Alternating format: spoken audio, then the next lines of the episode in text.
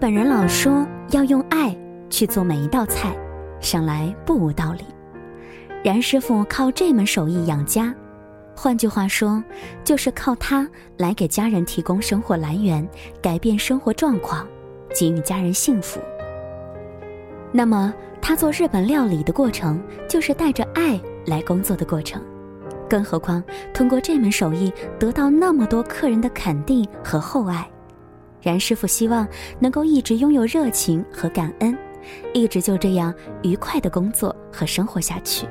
用这门手艺来实现自我的最大价值，日料对于然师傅来说，意味着人生。你好，我是林小妖，好时光，我想让你听得见。我还挺喜欢吃日本料理的，总是觉得做料理是一件很有爱的事情，吃它的人可以从味道当中品尝这份用心。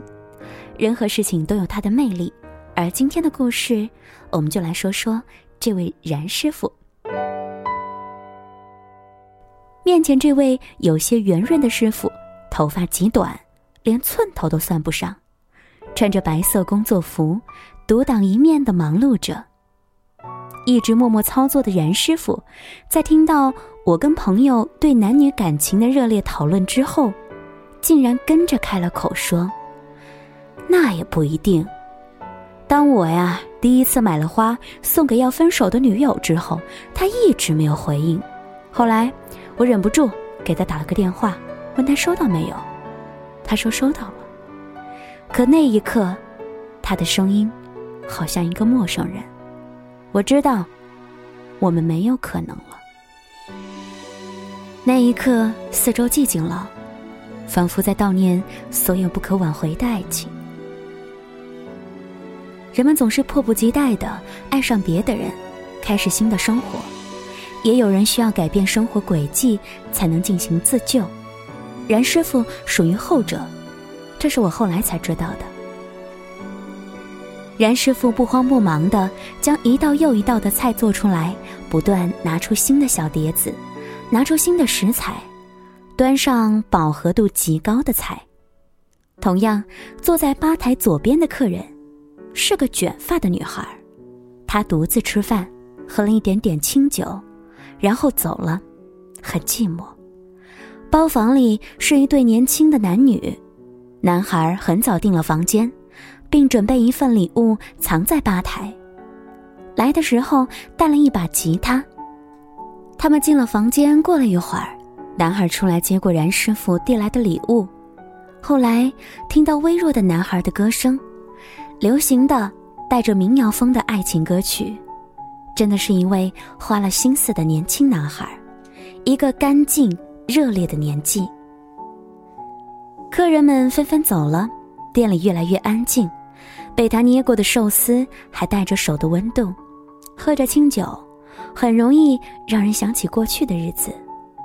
任师傅竟然说，从事这个行业就是因为不爱读书。想尽快的脱离老师和考试，于是，在职高最热的九零年代，他选择了职高的烹饪专业。当时学的是中餐。说老实话，他一点儿也不爱这一行，功课也很烂。快毕业的时候，北京开了一家日资酒店——长富宫饭店，日本新大谷的北京支店。然师傅就这样稀里糊涂的招走了。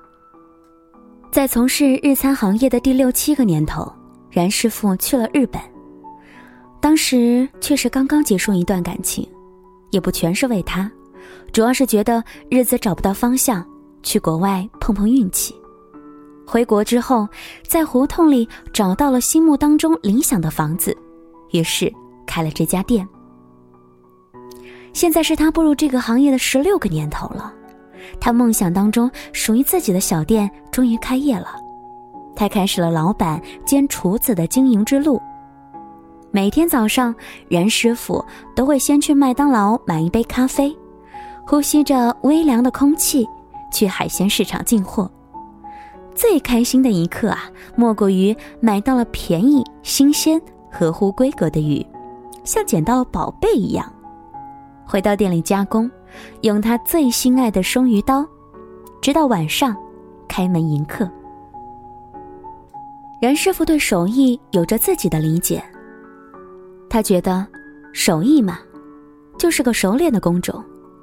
如果你从事了十几年同一个行业，肯定会掌握它的技能。关键是能够坚持下来的人不多。技术是一个熟练的过程。每天都会做同一件事情的话，即使它枯燥辛苦，你也会用身体去自然记忆。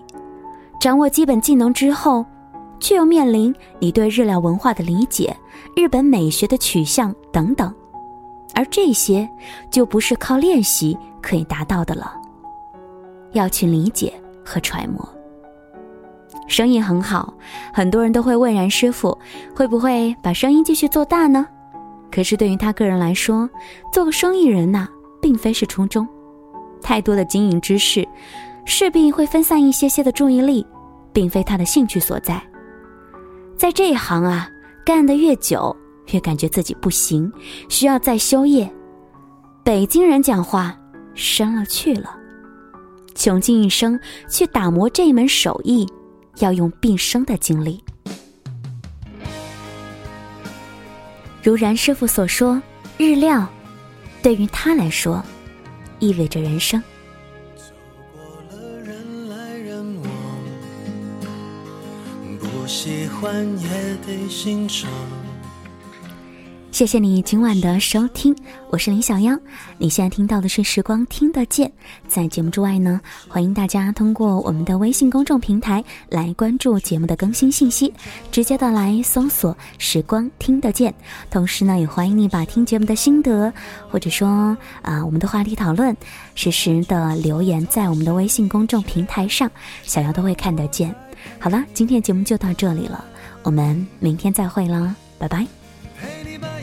想活出了答案，陪你把独自孤单变成了勇敢。一次次失去又重来，我没离开，陪伴是最长情的告白。陪你把想念的酸拥抱成温暖，陪你把彷徨写出情节来。长，再漫长，还有期待陪伴你，一直到故事给说完。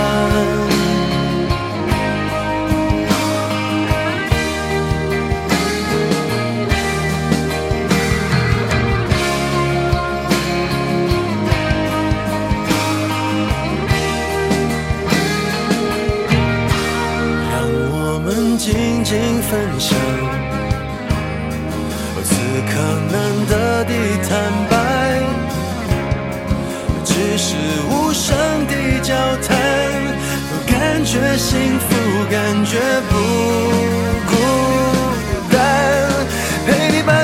想活出了答案，陪你把独自孤单变成了勇敢。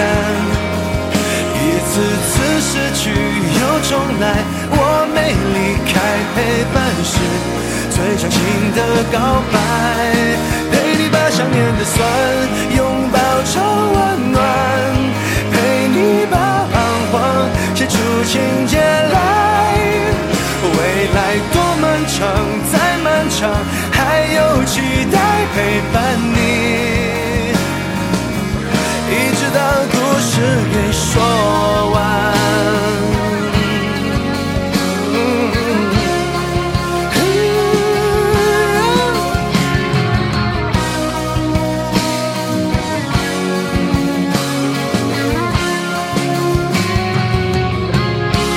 陪你把沿路感想活出了答案，陪你把独自孤单变成了勇敢。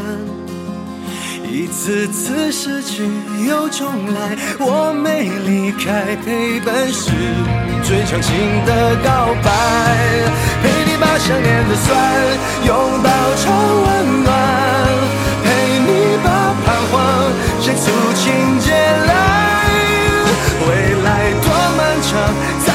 还有期待陪伴你，